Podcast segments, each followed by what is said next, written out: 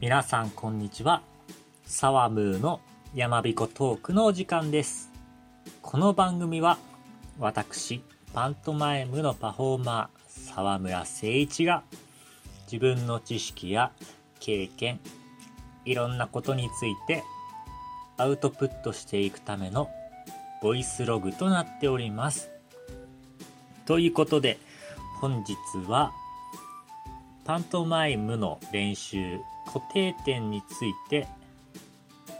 お話ししたいと思います。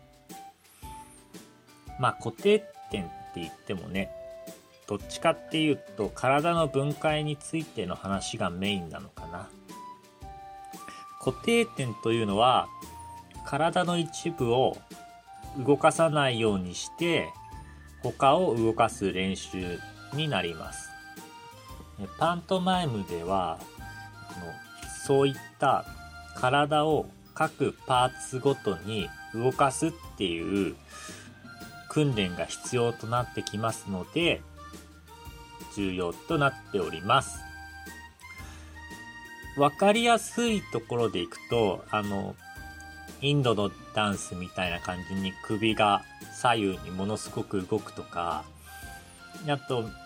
分かりやすいエンタメとしては心臓の鼓動の音楽に合わせて胸がものすごいこう上がったり下がったりするみたいな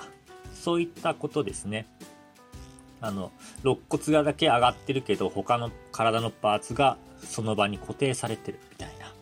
それによって心臓がバクバクいってる状態を表現するっていうのが、えー体の分解だったり固定点と言われている内容となっております。はい、じゃあこれをね、どうやって練習すればいいかっていうと、まあ単純なところでやっていくとね、あの、その場所だけ動かしていきましょうっていう練習方法です。例えば、頭だけ動かしましょう。首だけ動かしましょう。胸だけ動かしましょう。みたいな、そういう練習をしていきます。僕、これはね、ひたすら鏡とか自分の映像を見て、もう繰り返していくだけですね。ただ繰り返していくだけ。はい。で、一応、ミームコーポレートドラマティックっていう、パントマイムの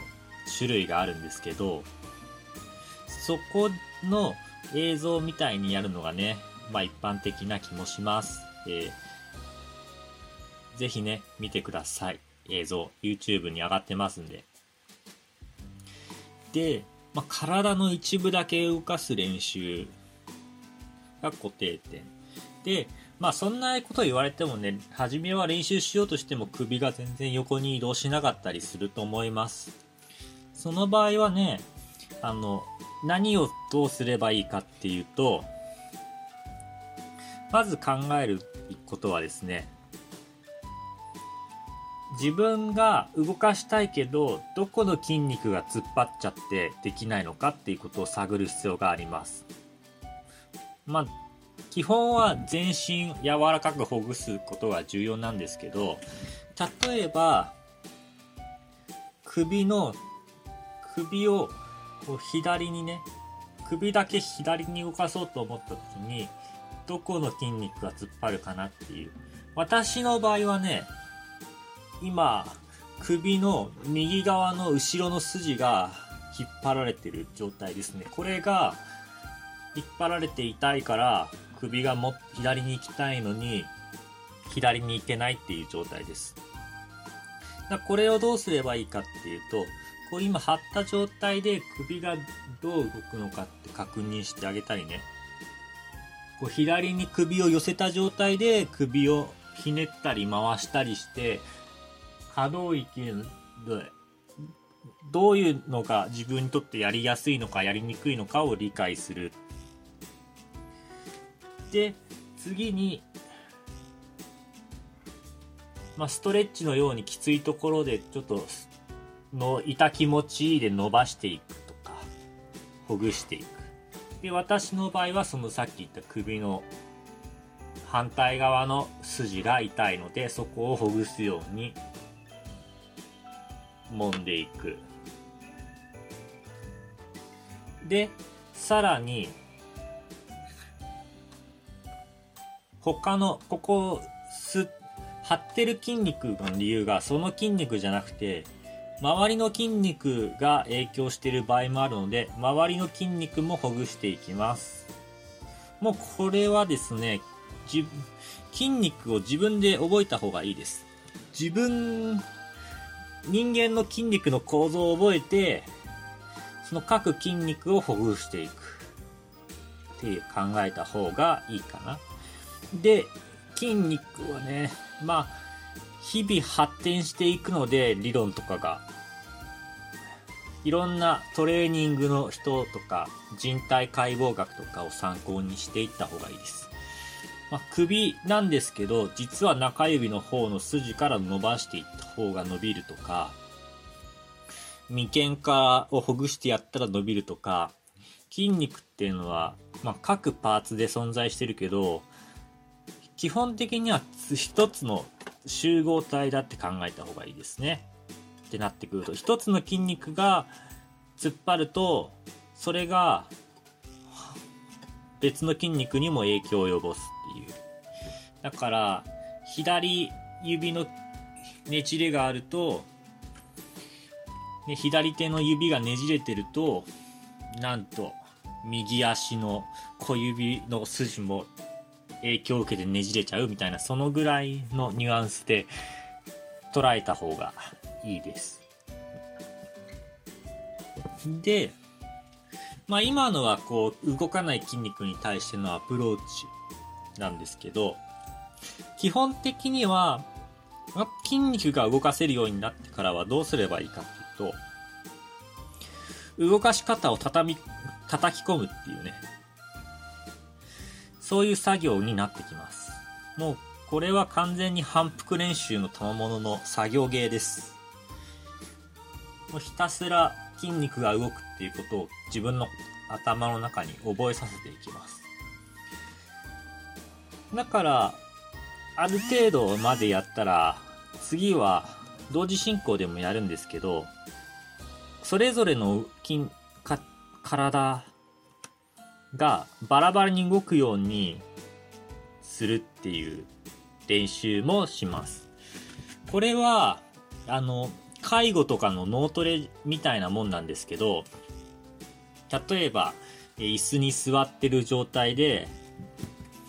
えー、右手は膝をトントントンと叩く動作をします。左手は膝をこするような動作をします。さあ同時にやってみましょうみたいなね。そういう練習だとか、あとは TikTok でも脳トレで使われててバズってましたけど、片方の手は四角形を空中に書く。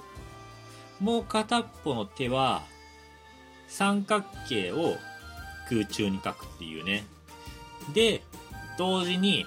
同じテンポで刻んでいくっていう練習ですね。これあの、4拍子と3拍子をやっていくわけなので、こう、だんだん動かし方がずれていくんですよ。それになれるっていうね、そういう特訓になっています。あとはね、昔ミミズの体操とかそういう指遊びとか、そういう、要するに、慣れてないとごっちゃになっちゃうものを練習で覚えさせるようにしてごちゃごちゃでもできるようにするっていうそういう練習をしていきますその結果パントマイムの演技に備わっていくわけですね体の一部だけを動かすっていうもうそれはあの、カバンが動かないとか、もうそういうレベルの類ではありません。えー、自分の体は自分を演じてるけど、